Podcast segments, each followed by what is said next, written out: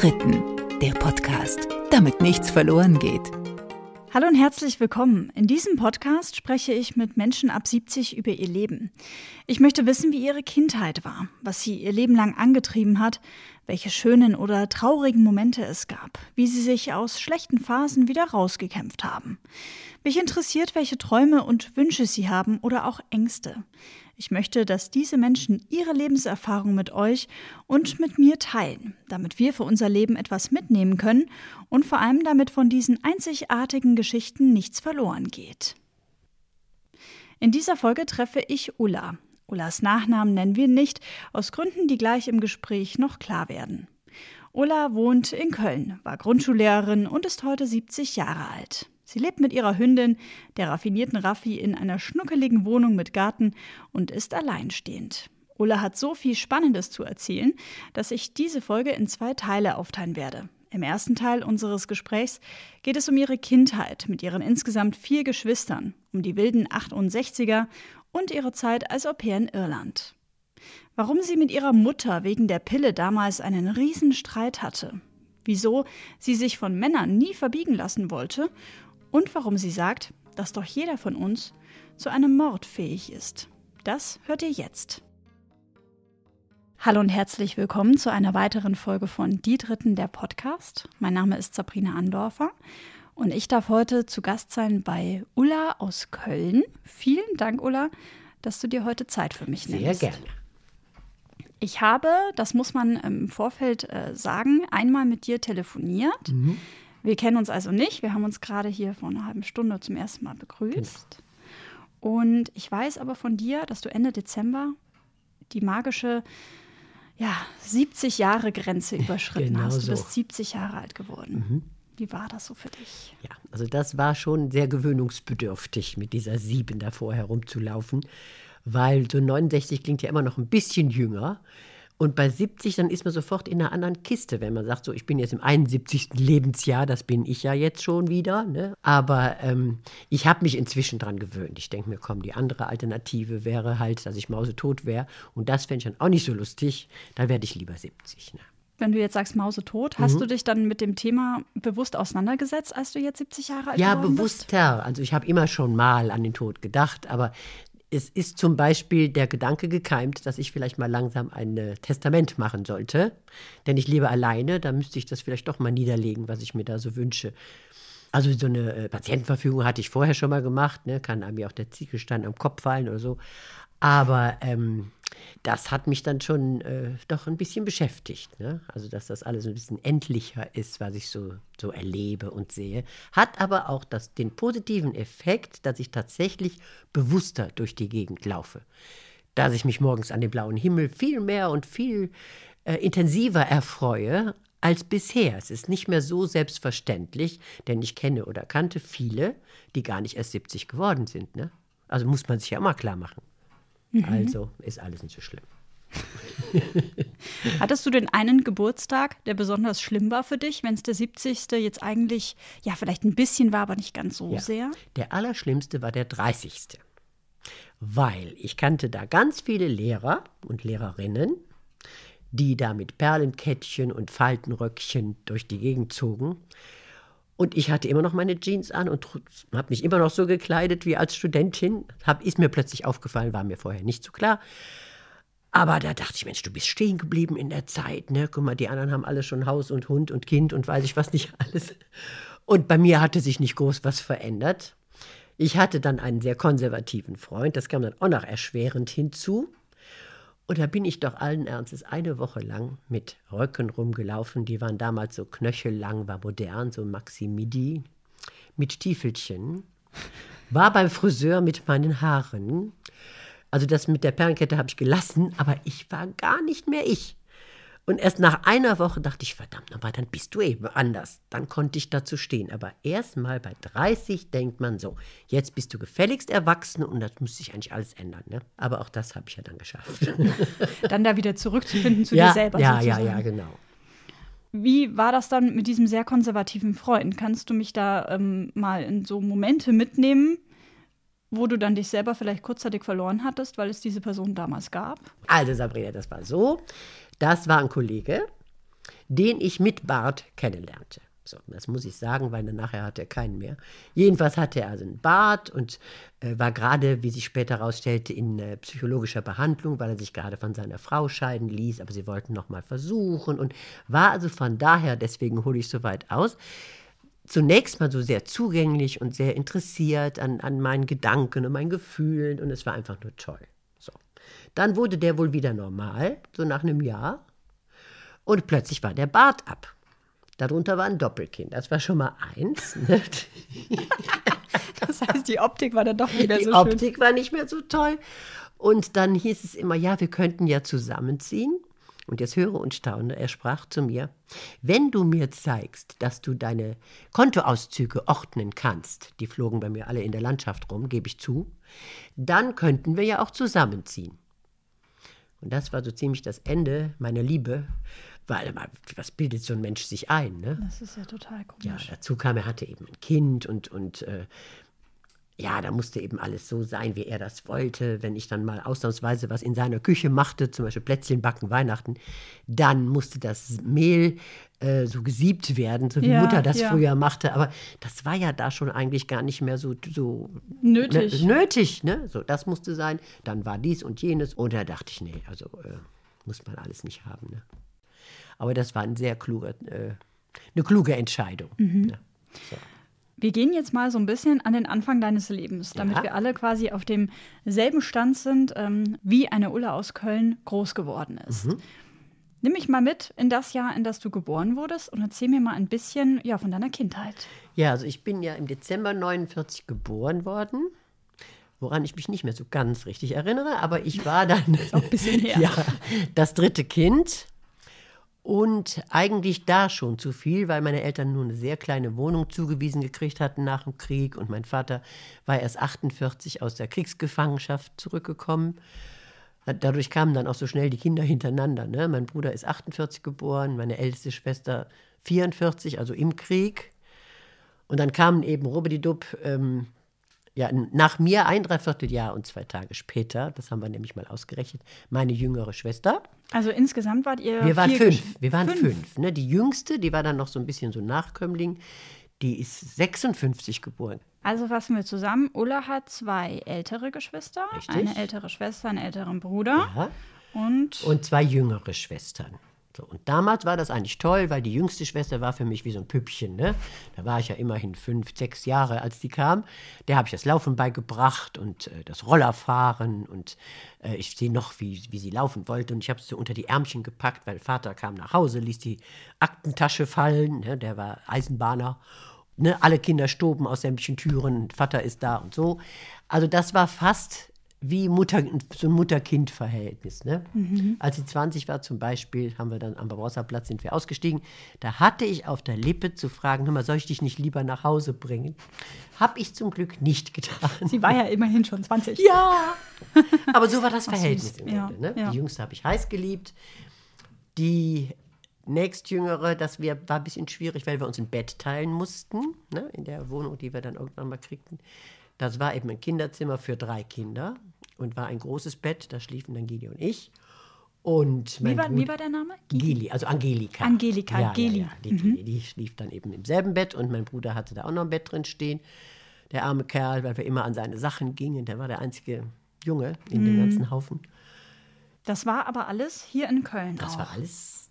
Nee, da, nee, nee, nee, das war nicht richtig Köln. Das war in Hermülheim, heute Hürth Hermühlheim. Ne? Also bei Köln. Ein Ja, Ort bei, also bei Köln, für Köln die, die im das Grunde, nicht ne? kennen. Genau. Ja. Ja, und ähm, es war eben sehr eng, bis wir dann irgendwann mal, ähm, wie war das denn? Mein Vater hat sich da umschulden lassen, frag mich was. Auf jeden Fall hatten wir plötzlich ein Haus gekauft. So. Oh ja. Von gar keinem Geld. Ich weiß nicht genau, wie der das gemacht hat. Irgendwie wir das geschafft haben. Ja, ne? und dann haben wir eben in Efferen gewohnt. Und da hatte eben jeder sein eigenes Zimmer. Meins war winzig, aber es war egal. Es war mein Eigentum. Ich konnte die Tür zumachen, all die ganzen anderen, die mich ewig so nervten. Ne? So. Das hatte natürlich dann nur zur Folge, dass mein armes Mütterlein, ähm, die eben von zu Hause aus äh, Geld gewöhnt war. Ne? Mein Opa mütterlicherseits war Tierarzt und die Oma, die spielte Klavier und war so richtig etepetete, die dazugehörte. Und dann heiratete mein Mütterlein den unehelichen Sohn einer Büglerin. Oh. So, du kannst dir also vorstellen, dass es knirschte im Gebälk. Und ne, sie musste immer ganz anders ja haushalten, als sie es gewöhnt war. Die war gewöhnt, dass da ein, ein Hausmädchen es gab und sowas alles. Aber dafür hat die das wirklich toll gemacht, ne? mit ihren fünf Kindern. Aber es war nicht so ganz einfach, weil eben nie Geld da war. Aber ich würde sogar behaupten, ich hatte eine glückliche Jugend, weil sich eben meine Mutter so viel Mühe gab. Ne? Also ich erinnere Weihnachten zum Beispiel. Meine Puppenstube, das ist so genauso wie heute in der Küche, tue ich nichts. Meine Puppenstube war immer voller Staub. Und dann hieß es eben, jetzt ist ja Weihnachten und guck mal, das Christkind sieht das doch. Und was war ich denn, vielleicht da sechs oder so? Habe ich die blöde Puppenstube also dann entstaubt und ging dann ins Wohnzimmer und kam zurück. Da stand da eine neue kleine Lampe in meiner entstaubten Puppenstube und ein einzelner Lametta-Faden. Stürzt sich ins Wohnzimmer, ich werde das nie vergessen. Stürzt sich ins Wohnzimmer, Mama, Mama, guck mal, da waren die Engelchen, guck mal hier. Na so. Das heißt, sie gab sich eine unglaubliche Mühe, mit winzigen Kleinigkeiten, die nichts kosteten, so einen Zauber herzustellen. Ne? Und du merkst an meinem, an meinem Gesicht, dass äh, es war einfach total schön, ne? Ja. Weil man auch das Gefühl hatte, man wurde tatsächlich von dieser Mutter richtig innig geliebt. Ja, das waren fünf Kinder, da war eine ganze Menge eigentlich. Es reicht natürlich nie so für einen selber. Ich war dann irgendwann ja immer das Sandwich-Kind ne, in der Mitte. Meine älteste Schwester war eben die älteste, mein Bruder der einzige Sohn. Die jüngere war das Hausmütterchen und die ganz junge war eben die jüngste. Alle hatten also irgendeine Rolle, außer mir. Also musste ich gut sein in der Schule. So, das war dann meine Das war dann Nische. die Rolle. Ja. Das heißt, das Thema Schule hat dich quasi nie losgelassen. Ist genau so. Denn ich wollte eigentlich seit dem ersten Schuljahr, als ich im ersten Schuljahr war, wollte ich Lehrerin werden. Warum? Einfach weil ich das so toll fand. Ich liebte diese erste Lehrerin, so Herz, Herz und innigst. Und ich fand das so toll und anderen Kindern was beibringen. So. Äh, dann blieb das so, weil auch auf dem Gymnasium fand ich, dass das ein schöner Beruf war. Und als ich dann Abitur machte und ein ziemlich gutes Abitur hatte, dachte ich, mein Gott, was kannst du damit alles machen? Und dann wollte ich Psychologin werden und dann äh, hätte ich hätte ich vielleicht auch Ärztin werden können. Vielleicht hätte es dafür nicht gereicht, weiß ich nicht. Auf jeden Fall, äh, da fing ich plötzlich an, im Kopf sämtliche Berufe durchzugehen, Dolmetscherin und was weiß ich. Und dann dachte ich nachher, nee, als Dolmetscherin, da übersetzt du ja nur, was andere denken. Du denkst ja gar nicht selber. Und bin dann doch wieder bei der Lehrerin gelandet. Das war aber auch 69, also Abitur habe ich 68 gemacht. Und dann war ich äh, 69 in Irland als Au pair Oh. und hatte so 68er Jahre äh, so den Gedanken, man müsste ja die Welt verändern. Ne? Das macht man ja besser mit möglichst kleinen Kindern. So. Und das war so toll mit den Kindern, dass ich dachte, nee, da machst du Grundschule. Wie viele Kinder hattest du da und wo genau in Irland warst du dort? Also da, da hatten wir zuerst drei Kinder und dann wurde die Mutter ins Krankenhaus gebracht für das vierte Kind. Und dann habe ich, die ich nie koche und nie irgendwas in der Küche mache, eine äh, vierköpfige Familie versorgt, ne, mit mir fünf. Und ich fand mich ja so toll. Ne? Landete zwar dann mein, mein Mittelfinger in dem Fleischwolf, weil in Irland kann man sich ja nur ähm, äh, Hammel leisten. Und du weißt vielleicht, wie Hammel riecht. Nein. Fürchterlich. So. Und ähm, Klär mich nochmal auf. Hammel ist Hammel ist so ein männliches Schaf. männliches Schaf. Ja. Damit wir das auch alle wissen. Und das riecht nicht so spitz wie Ziege, aber ganz fürchterlich riecht es. Und das Fleisch riecht genauso, wenn du da am Metzger vorbeiging. So. Und dieses Fleisch musste ich dann dauernd essen und musste es vor allem selber zubereiten. Und da kam ich auf die Idee, ich mache Frikadellen. Und dann steckte ich dieses stinkige Fleisch in den Wolf. Und dann kam das ja vorne schön als kleine Würstchen raus. Und ich steckte es und steckte es und steckte es. Und plötzlich sagte ich, oh. Und dann war das so rot, das Fleisch. Ja, fand ich auch nicht lustig. Also landete ich dann im Krankenhaus und es wurde genäht. Ne? Mr. Jenkins musste mich dann ins Krankenhaus fahren. Aber die Frikadellen waren göttlich. Und der, ich werde es nie vergessen. It's your blood that makes them so spicy. Nein, das hat ihr Gastvater ja, gesagt. der war toll. Der war, Und diese Ja. Vorstellung ist aber schon ein bisschen eklig. ist es natürlich. Aber ich war trotzdem stolz auf mich, weil ich in der Küche gearbeitet habe und man konnte das essen, was ich gemacht hatte. Ne? Und es schmeckte nicht mehr nach Hammel. So. Das heißt, Ulla, dieses Ganze, ich höre das jetzt so, so im Subtext so ein bisschen durchklingen, ne? Ja. Kochen nicht gern. Also warst du noch nie so dieses typische Frauchen hinterm Herd? Wolltest du das auch nie sein? Weil ich so wollte das durchaus das sein. Doch, doch. Als ich ähm, meinen Freund, meinen richtig ersten, meinen richtigen Freund hatte, mit dem das auch wirklich so zweieinhalb Jahre dann dauerte, ähm, da wollte ich fünf Kinder, weil das kannte ich ja. Ich wollte fünf Kinder. So. Und dann merkte ich so mit der Zeit, ist vielleicht doch was viel, aber drei wollte ich dann. Ne? So. Und dann musste ich mit diesem Freund, ich kann jetzt den Namen, glaube ich, nicht sagen, ne? sonst wird das so durchsichtig, wer das ist, oder? Hm, Wir nennen ihn einfach Peter. Ja, okay. So. Also dieser Nicht-Peter, der äh, war sehr katholisch und ich war evangelisch. Oh. Aber da war ich 20 oder so, ne? Wirklich noch ziemlich jung. Ja. Ja. Aber dann war das mit dem Christ mit, mit diesem ähm, Peter alles nicht mehr so toll, weil er als guter Katholik noch mit keiner Frau geschlafen hatte. Oh. Ich war ja nicht katholisch, da war das eben anders. Damit kam der nicht klar. Das war nachher der Grund, warum wir uns getrennt haben. Ne? Er kam nicht damit klar, dass Ja. du schon andere Ja. Erfahrungen gemacht hast. Richtig. Mit 20 Jahren Weil damals. Das, wie hat er das denn noch gesagt? Es gibt Todsünden und es gibt lässliche Sünden. Und es ist eine lässliche Sünde, wenn man mit jemandem schläft, ähm, den man heiraten will, aber noch nicht geheiratet hat. Ja. Und dann hat er, dann irgendwann gesagt, dann weißt du was, dann ist es eben ab jetzt eine lässliche Sünde. Das war fast so was wie eine Verlobung, glaube ich. Wie nett.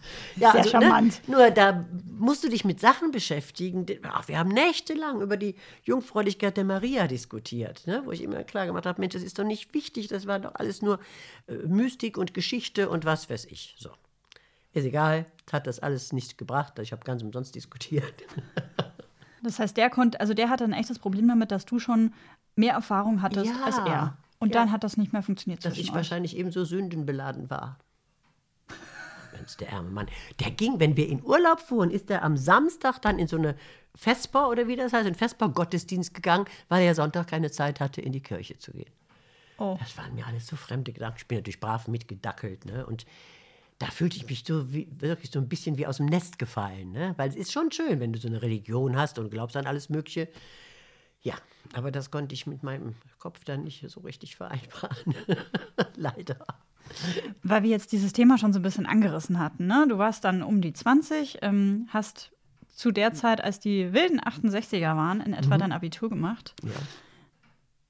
Kannst du mich so ein bisschen in diese Zeit mitnehmen? Man hört ja immer nur, also ich bin jetzt 30, Ja. man hört immer nur in Anführungsstrichen die wilden 68er. Dann frage ich mich immer, war das denn jetzt wirklich, jeder hat was mit jedem und rebellieren gegen alles? Wie Nee, war es nee. wirklich? So schnell kann man das ja gar nicht ablegen, die eigene Erziehung, denn die steckt ja in einem drin. Ne? Die war bei mir einem 18 Jahre lang, hatten sich alle bemüht, aus mir einen vernünftigen Menschen zu machen. Ähm, bei mir ging das eigentlich los mit den Notstandsgesetzen, dass ich anfing, politischer zu denken.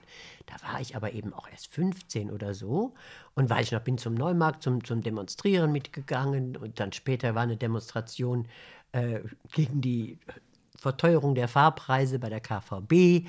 Und dann bin ich doch glatt mit einem Wasserwerfer, von einem Wasserwerfer getroffen worden und trug mein nasses Zeug ganz stolz nach Hause, weil, ne, das ist ja eine Adelung. Nee, wie heißt das? Adelung, eine Auszeichnung, Ja, eine Ehrung. Ja, ne. Irgendwas mit Adel gibt es doch, ist egal. Jedenfalls, ähm, War das quasi super, dass du von den Wasserwerfern getroffen ja, wurdest, weil ich war das stolz wie Oscar. So, ne? hieß, so du Ich setzt dich dazu. ein. Mhm.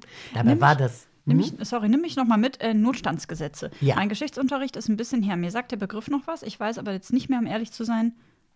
Das war das genau einfach war. so, dass die damals durch das, äh, durchs Parlament kommen sollten, weil man sich sagte, wenn jetzt irgendwo mal was knallt, das hieß, also meine, meine Lehrer sagten immer, die Russen kommen bestimmt noch mal und sowas, so, dass man dann eben auf einer gesetzlichen Ebene als Politiker Rechte kriegt oder als Regierender, die man sonst nicht hat, mit denen die äh, Politik durchgreifen kann, ähm, obwohl es in einer Demokratie nicht möglich wäre. Sagen wir zum Beispiel, es wird dann verboten, Auto zu fahren oder es wird verboten, dies und jenes und weiß ich was. Ausgangssperren etc. Ja, ne? und wir hatten ja nun mal gerade die Gespräche mit den Eltern geführt und mit den Vätern, was sie eigentlich gemacht haben im Krieg und die, die Judenproblematik und, und fürchterlich, ne? waren wir aufgeregt. Und, Ich sehe meinen Vater noch mit Tränen in den Augen da sitzen. Das werde ich nie vergessen. Ne? Weil dann erzählte er, er wäre eben in Russland im Krieg gewesen und die wären alle so freundlich gewesen, hätten ihr letztes Brot mit den Gefangenen damals da geteilt. Und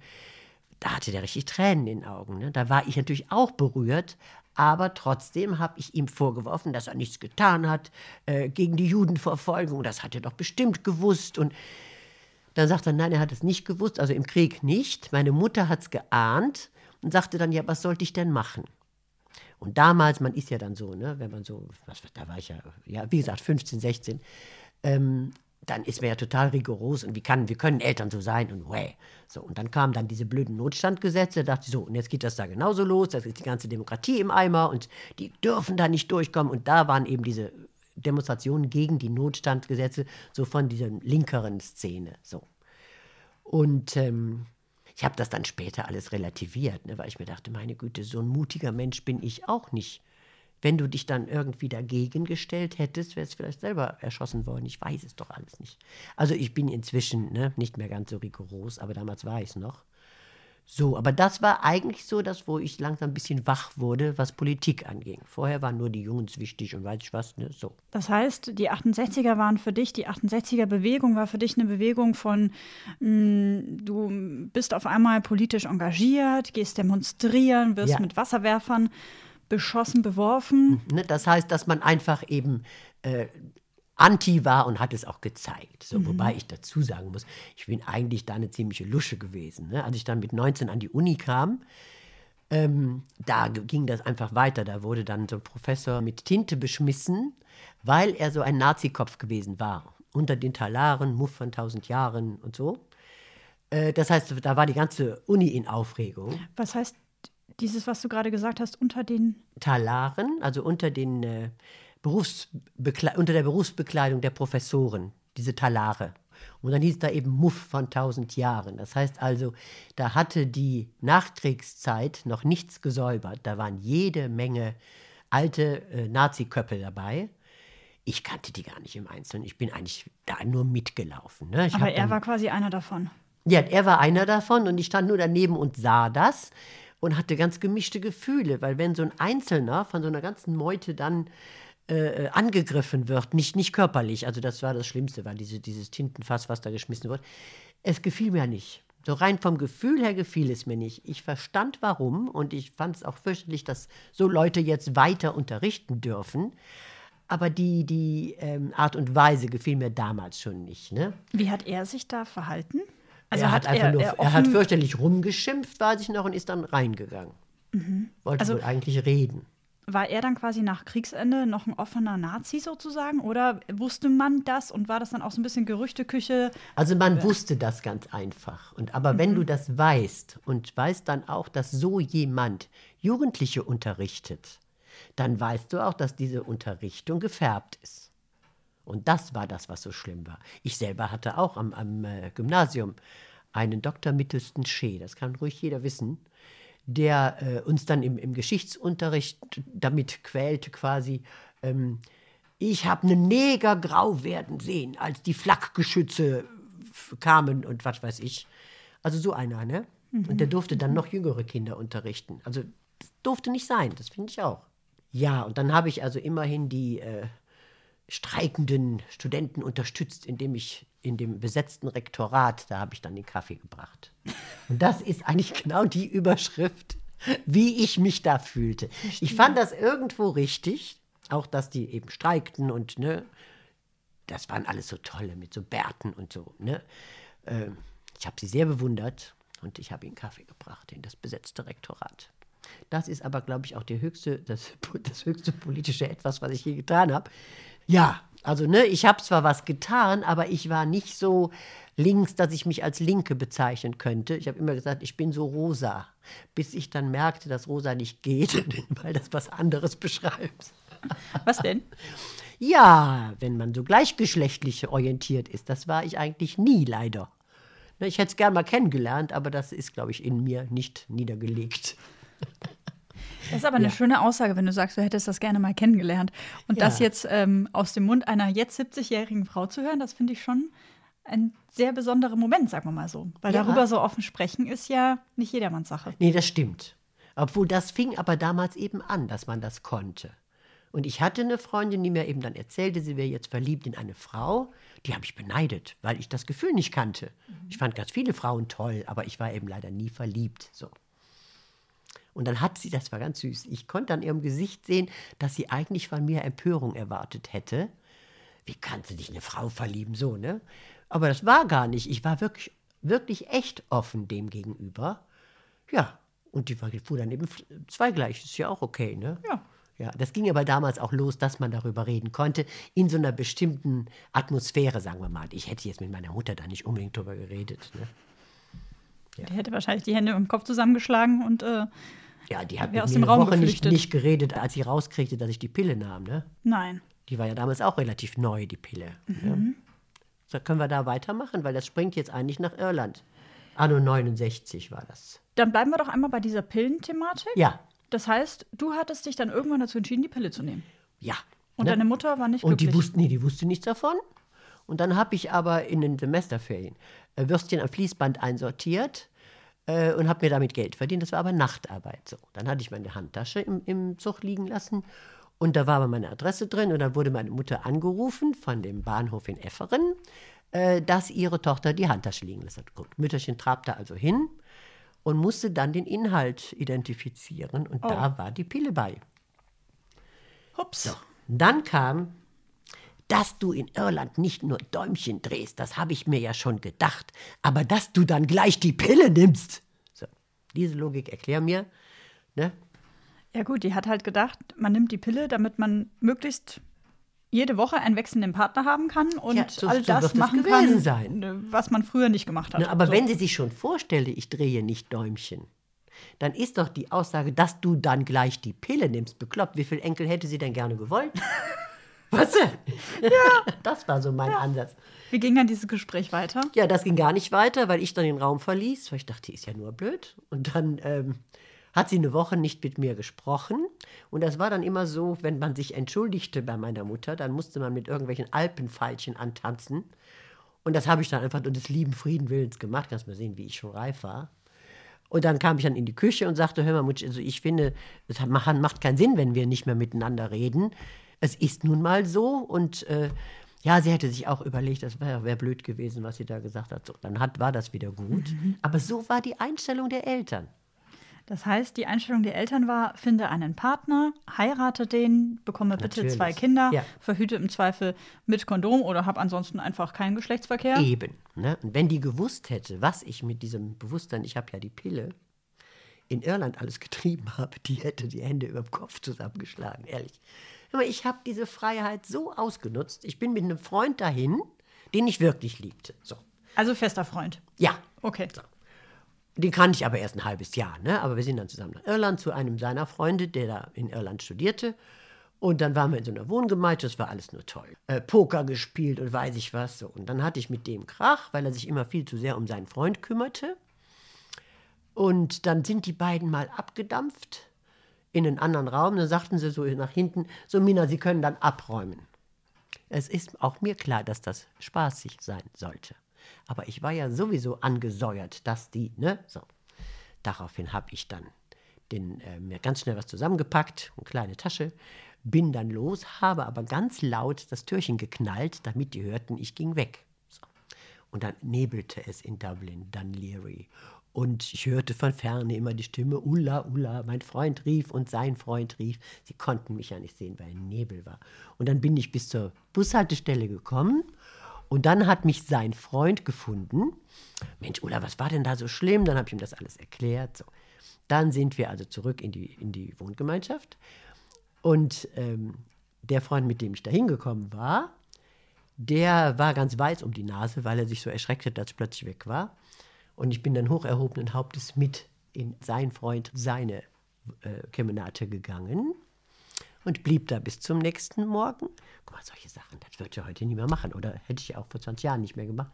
Aber ich dachte, pö, du hast ja die Pille, weißt du, das befreit dich dermaßen. Und was das angeht, war das Gefühl meiner Mutter total richtig. Ne? Ich bin da mit einem Porsche-Fahrer für eine Nacht verschwunden, weil ich so sauer auf die Männer war und kam dann zurück und habe dann von dem Porsche-Fahrer erzählt, sonst nichts. kann ich jetzt auch, glaube ich, alles nicht so erzählen, weil das ist ja äh, vielleicht dann anstößig.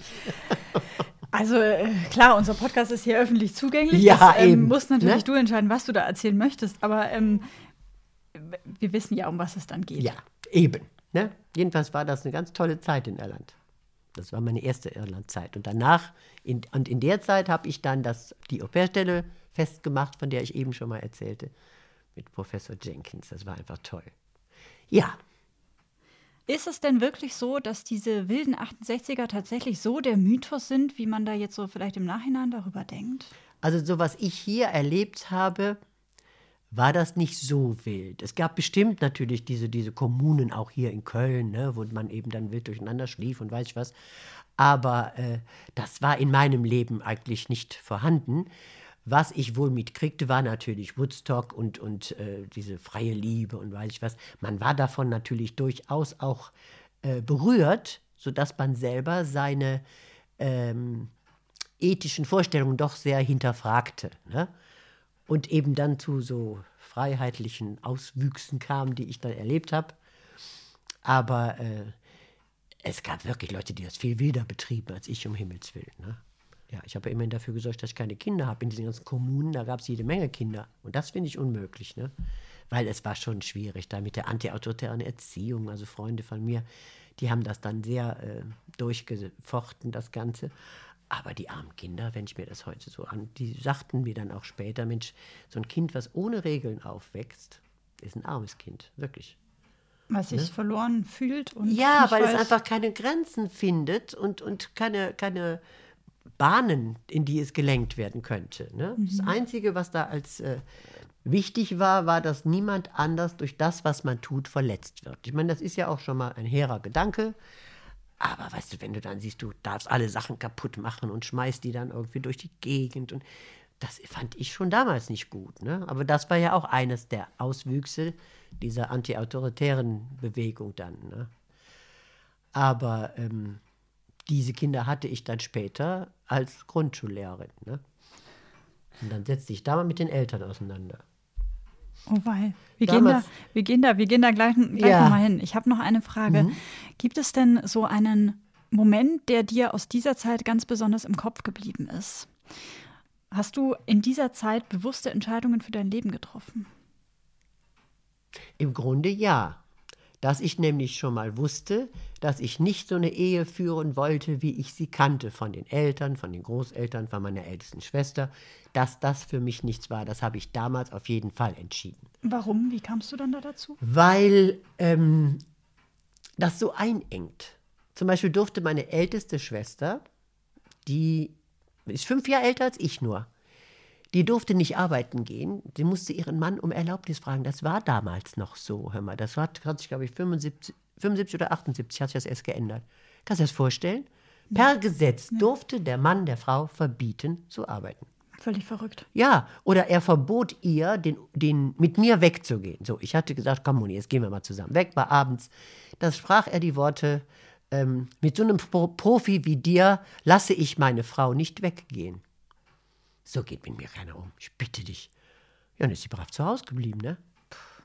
Wobei ich ihm auch gesagt habe, er sollte mir doch mal dieses Profi beschreiben, was er denn sich da vorstellt. Ja. Das müsste er gar nicht, das wüsste ich ja selber. Also, weißt du, so, die Männer hatten eben alle das Sagen, ne? und da, bis die mal anfingen, darüber nachzudenken, dass es mit dem äh, das Sagen haben gar nicht so was Tolles ist, das hat noch 20 Jahre gedauert, glaube ich. Also, das war damals ganz schrecklich. Hat das dann auch zu einem Bruch geführt zwischen dir und deiner Schwester? Ähm, Also die, die dann. Nee, zu einem Bruch nicht. Ich habe nur gemerkt, mit der Frau kann ich nichts anfangen, weil die sich überhaupt nicht zur Wehr setzte. Und wir hatten ja nun wirklich die gleiche, dachte ich damals zumindest, die gleiche Erziehung genossen. Ne? Aber ich glaube, dass sie als Älteste unfreier war als ich. Oder vielleicht auch weniger stark. Ich weiß nicht, ich habe ja opponiert, wenn ich um 10 zu Hause sein musste, habe ich die, die äh, grisselig gequatscht, meine Eltern, bis es dann halb elf sein durfte. Ich habe das einfach nicht stehen lassen. Ne? Und die hat das dann brav alles immer gemacht und hat also nie gelernt, mal sich auf die Hinterbeine zu stellen, auch für sich selber. Also, und meine jüngeren Geschwister, also meine jüngeren Schwestern, die hatten es gut. Ich hatte denen ja die Kartoffeln schon äh, wie heißt das, die heißen Kartoffeln Schon mal- schon mal. Herd geholt, ne, quasi. Schon mal weich gestampft. Ja, und meine jüngste Schwester ist dann, als es um die Pille ging, mit meiner Mutter zum Arzt gegangen. Mhm. Musste ich noch alleine machen. Ne? Und dann sich im Nachhinein rechtfertigen, warum man denn jetzt die Pille nimmt. mal. Aber sie hat das, glaube ich, dann später auch. Blöd war ja meine Mutter nicht, ne? Die hat das dann auch nochmal intellektuell durchdacht, was sie da für einen Blödsinn jetzt verzapft hat. Überleg doch mal, dass du dann gleich die Pille nimmst. Meinst du, wie viele Kinder ich hätte, wenn ich das nicht getan hätte?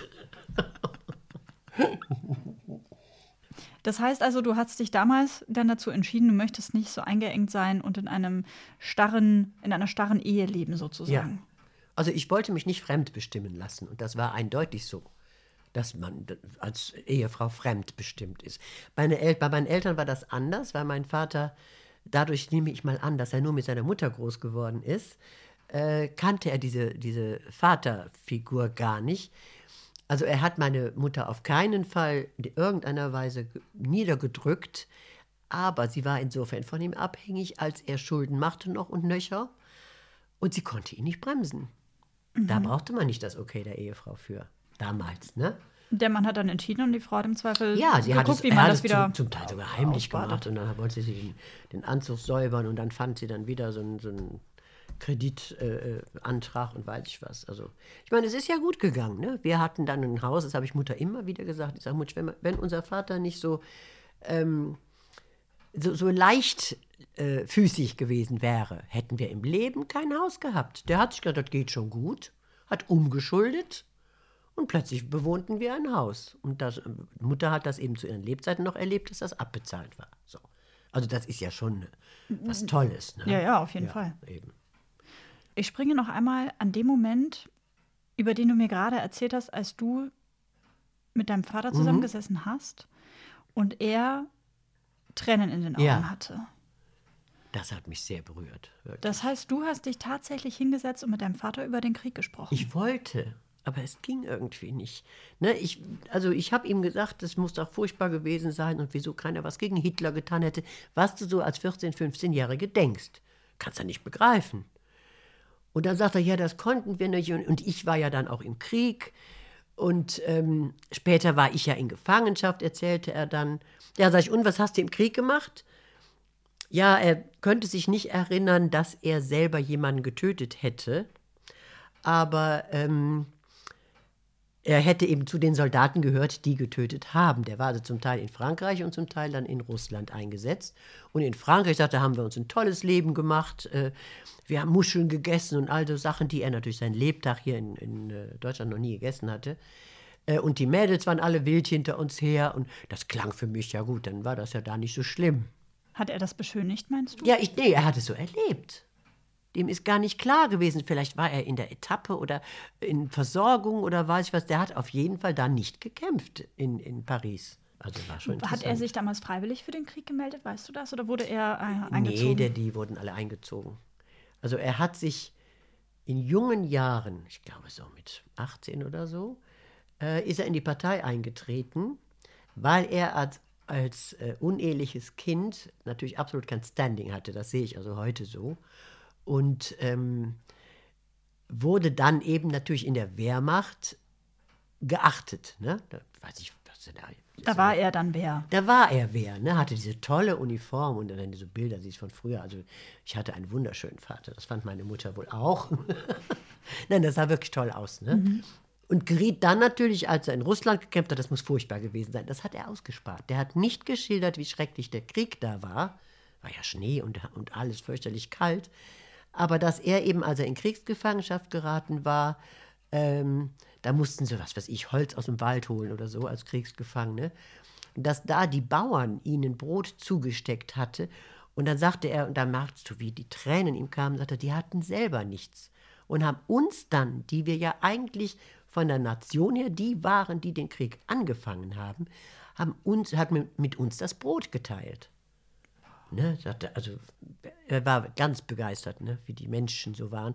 Und das sagte er mir dann auch irgendwann. Man sagte, weißt du, wir haben ja nie an Menschen gedacht in dem Krieg. Der Russe kommt und der Russe muss bekämpft werden und äh, die Tommys und weißt du, wie man das so alles nannte, sagte er, da sind die Menschen einfach verschwunden. Und die haben wir erst gesehen, als wir in der äh, äh, Kriegsgefangenschaft waren. Denn auch sonst, weißt du, wenn du mit irgendwas schießt, mit, mit, frag mich was, Bomben oder sonst was, du siehst die Menschen ja nicht, die dann leiden oder getötet werden oder was.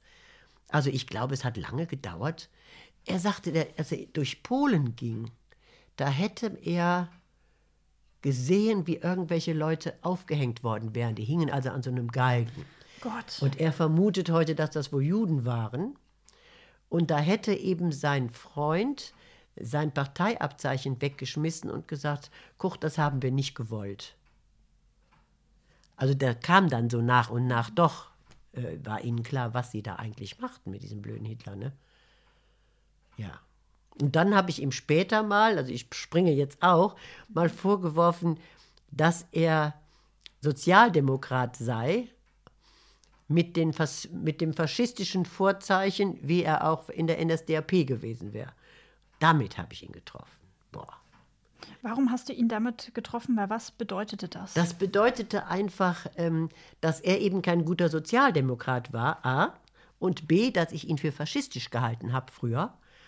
Also so, von der, von und dann fragte er, wie ich dann zu sowas käme, zu so einer Äußerung. Sag ich, hör mal, wenn wir zusammen die Tagesschau gucken, ne, im Wohnzimmer, alle zusammen, und der Strauß redete damals, da hat mein Vater so auf dem Strauß rumgeschimpft, dass keiner verstand, was der Strauß sagte.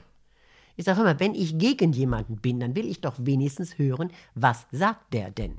Ja, das weiß man doch und der ist doch schon unmöglich, gucken Sie doch mal an. Und weißt du, das war nicht mehr.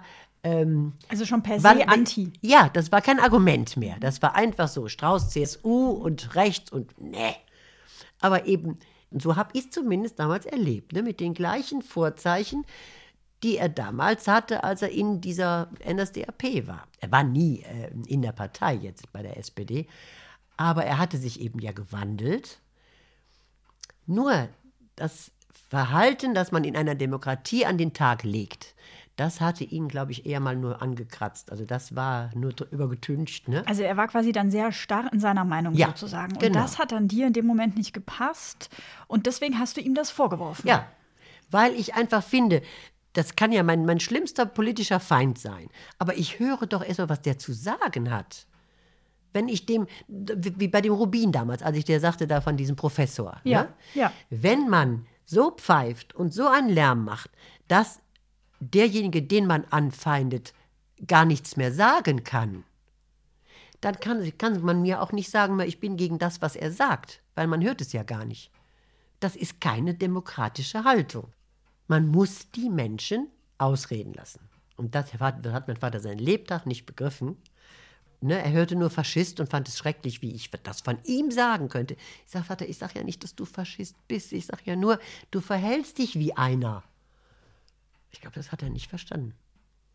Ja, aber wenn du groß wirst unter Hitler, mit tausend Feindbildern und unsere Nation ist alles und alles, was wir denken, ist richtig und du setzt dich gar nicht erst auseinander mit irgendwas anderem. So ist er ja groß geworden. Das steckt ganz tief in ihm drin. Ich mache ihm da auch heute keinen Vorwurf. Nur damals fand ich eben, er hätte wenigstens mal zuhören können. So. Warum hattest du den Mut und die Courage, da so gegen deine Eltern oder gegen deinen Vater auch vorzugehen und das dann auch offen auszusprechen? Bei meinem Vater brauchte man keinen Mut. Mein Vater war also nicht so einer, der ständig rumbrüllte und, und eben zeigte, hier, ich bin der Mann im Haus. Der war wirklich eher, ähm, der hat damals schon zum Beispiel, da war ich fünf, sechs Jahre alt, da ist er mit so einer Klammerschürze, kennst du die noch? Wo man, das war eine Schürze, die hatte an der Seite Taschen und da waren die ganzen Klammern drin. Und da hat er die Wäsche aufgehängt hinterm Hause. Wir waren in so einem Sozialbau damals. Alle konnten ihn sehen als Mann das muss 55 gewesen sein. Kannst du dir also vorstellen, was so andere Leute dachten, ne? Das fand ich so mutig. Also der war nicht so ein eindeutiger äh, Kommisskopf.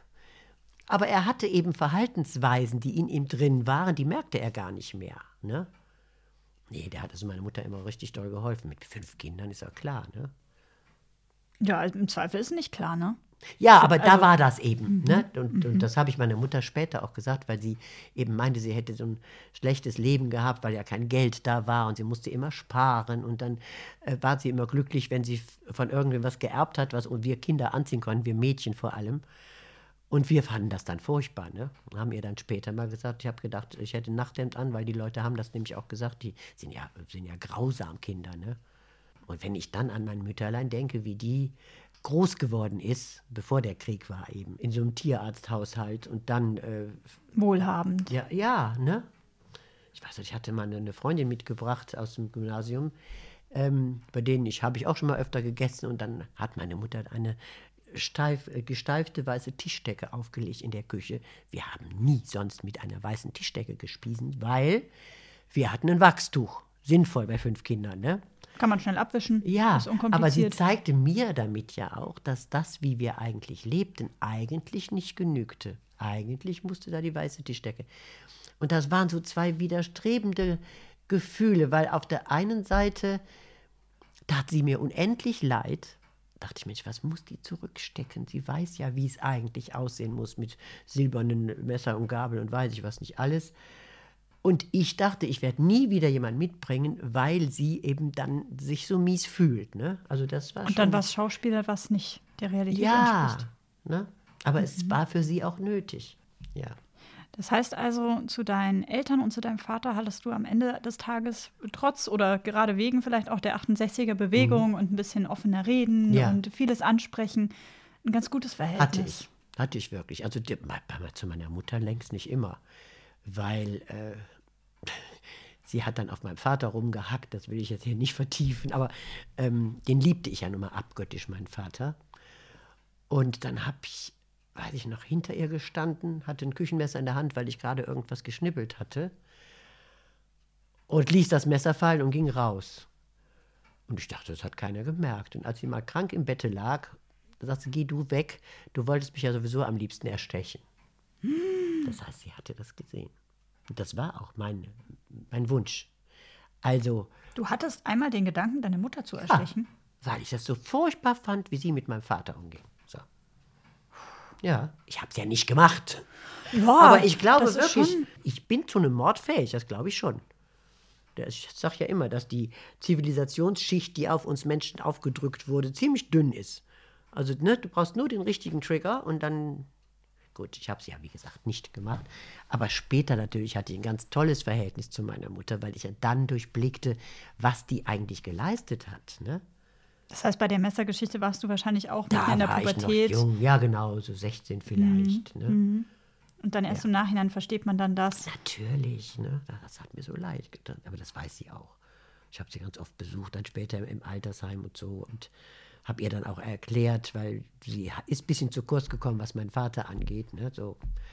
Sag ich, weißt du, Mutsch, das ist natürlich richtig, aber wenn du mal überlegst, wie der, ohne zu wissen, wie ein Vater sein müsste, wie der als Vater war, kannst du doch nur sagen, so ganz falsch hast du dich nicht entschieden mit deinem Ehemann. Ja, ja, das stimmte schon. Ja. So, was wolltest So du denn noch das. wissen? Ja, so genau. war das. Wir sind ursprünglich gewesen in der Zeit der 68er-Bewegung, Mhm. Die dich auch sehr geprägt hat und wo du Entscheidungen für dich und dein Leben getroffen hast, dass du nicht so in so einem engen Korsett aufwachsen willst. Bist du denn im Nachhinein gesehen jetzt äh, glücklich, so wie im Moment dein Leben aussieht? Würde ich sagen, also hauptberuflich bin ich glücklich. Hauptberuflich bist Ja. du glücklich. und nebenberuflich. Kein Mensch ist immer glücklich, ne? Ja. Aber was ich schon gerne hätte, wäre so jemand, mit dem ich dann abends mal essen ginge oder äh, den ich anrufe, komm, wir gehen mal ins Kino oder sowas. Also in meiner Umgebung, ich alleine, fühle ich mich total glücklich. Ich brauche um Gottes Willen kein männliches Wesen mehr in meinem Leben. Aber ne, es gibt so Momente, alleine essen gehen macht keinen Spaß. Und die meisten Frauen, die ich kenne, sind verheiratet. Da rufst du nicht an und sagst, komm, sollen wir nicht mal essen gehen. Da nimmst du ja dann der Familie die Mutter weg oder, den, ne, oder die, die Frau. Die Frau, den Mann. Ja, oder so. Also das kannst du nicht machen. An der Stelle bin ich ein bisschen unzufrieden. Aber wenn man sich jetzt überlegt, mit was ich das bezahlen würde, wenn ich es denn hätte, so ständig und immer einer zur Verfügung, das würde ich nicht wollen. Weil du dann einfach viel zu freiheitsliebend auch bist Richtig. und glücklich bist mit dir selber. Ne? Ich habe also ja, fast 30 Jahre, immer mal mit ein bisschen Abstand, ähm, eine Beziehung geführt mit jemandem, der verheiratet war und der mich dann tagsüber einmal oder zweimal in der Woche beehrte. Aber es wurde nicht seiner Frau die Zeit geklaut, sondern seiner Firma. Und damit konnte ich wunderbar leben, denn abends war er zu Hause bei seinen Kindern und was weiß ich. So, das war toll. Auch da fand ich schon, ich hätte es eigentlich mal schön gefunden, wenn wir mal öfter essen gegangen wären oder sowas. Ne? Aber das war ja nicht drin. Weil er hatte ja eine Frau. Er hatte ja eine Frau. Also das habe ich auch so akzeptiert. Aber ich habe es natürlich da oft bedauert, das weiß ich noch. Ne? Und das ging 30 Jahre lang on off. Aber das glaubst du nicht. Ja. So, und an dieser Stelle endet jetzt der erste Teil. In zwei Wochen gibt es dann den zweiten. Dann sprechen wir intensiv über Ullas Zeit als Affäre, was das mit ihr gemacht hat und wie sie das mit ihrem Gewissen vereinbart hat. Und ob sie es bereut, nie eine eigene Familie gegründet und auch keine eigenen Kinder bekommen zu haben. Ich hoffe, euch hat auch diese Folge gefallen. Schaut für Fotos und Videos von den GesprächspartnerInnen gern rein bei Instagram unter die Dritten der Podcast. Ich wünsche euch bis dahin eine gute Zeit bei allem, was ihr jetzt noch so macht. Bis dann.